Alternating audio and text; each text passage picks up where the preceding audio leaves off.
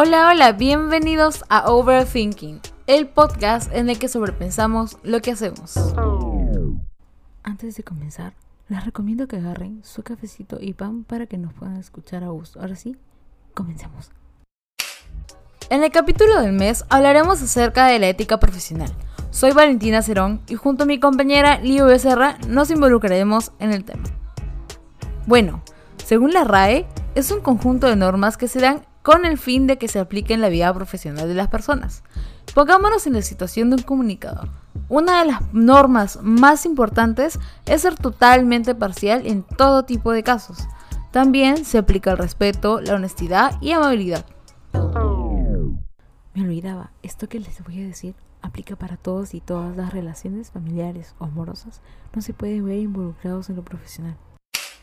Si no se cumplen estas normas, pueden suceder cosas no tan agradables, tales como afectar en el trabajo a otras personas o incluso la privación de la libertad.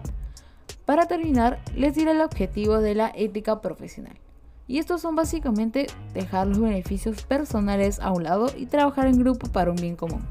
Bueno, eso fue todo por mi parte. Muchas gracias por escucharme y los dejo ahora con mi compañera Liu.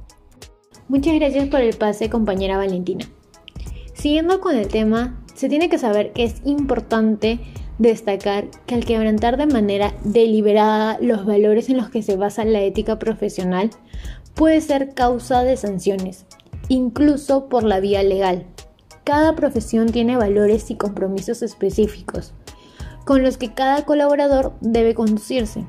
Es por ello que las sanciones a quienes no se apeguen a estos principios pueden ir desde la destitución del cargo, pérdida de cédula profesional o incluso cumplir una condena en prisión.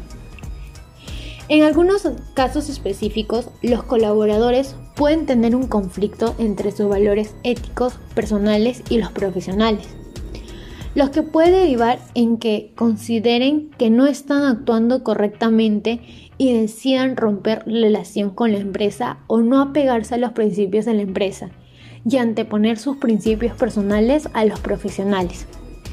Las conclusiones que le daríamos al tema sería que la ética profesional es algo que se debe notar mucho en las personas, sus valores y sobre todo un respeto hacia las personas con las que estudie, ya sea en su carrera o con las personas a su alrededor, ya sea en el trabajo, para así estar bien comprometidos con ello.